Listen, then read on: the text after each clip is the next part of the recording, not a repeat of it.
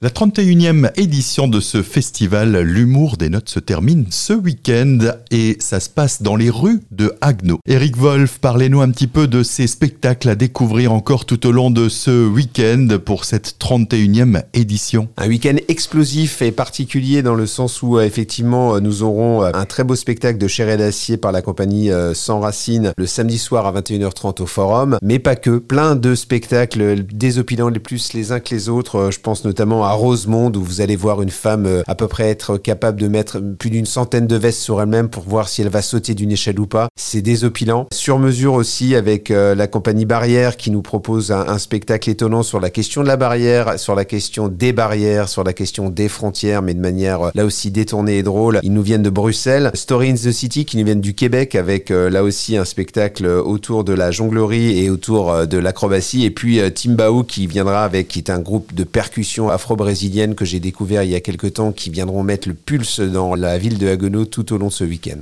Et toujours ce village des enfants. Toujours, toujours et encore le village des enfants, effectivement avec plein de très beaux spectacles, là aussi plein d'animations. Tous les temps forts de la semaine qui se seront déroulés auront euh, leur point final euh, au village des enfants avec euh, un très beau spectacle par la compagnie du détour que vraiment je vous invite à découvrir. C'est un de mes coups de cœur, mais je, je, pourrais dire que j'ai un coup de cœur pour tous les spectacles puisque je les ai tous vus. Mais pour les enfants, c'est vraiment une, une, une façon de revisiter les comptes. Et puis euh, plein d'animations, effectivement, toujours des manèges parentales, plein de, plein de choses à découvrir, plein de moments à partager. Voilà, c'est pour ça. Puisqu'on euh, parle du partage hein, parent-enfant, il y a aussi ce pique-nique qui est organisé euh, dimanche. Tout à fait, ça fait partie de l'ADN de notre festival, des, créer des espaces de rencontre, des lieux de convivialité. Le pique-nique pour nous, eh bien, c'est une façon aussi de repartager les choses entre nous, animé bien évidemment par de la musique, c'est important. On peut manger, on peut boire des coups et on peut aussi danser, faire la fête en même temps. Je crois qu'on en a tous besoin par les temps qui court.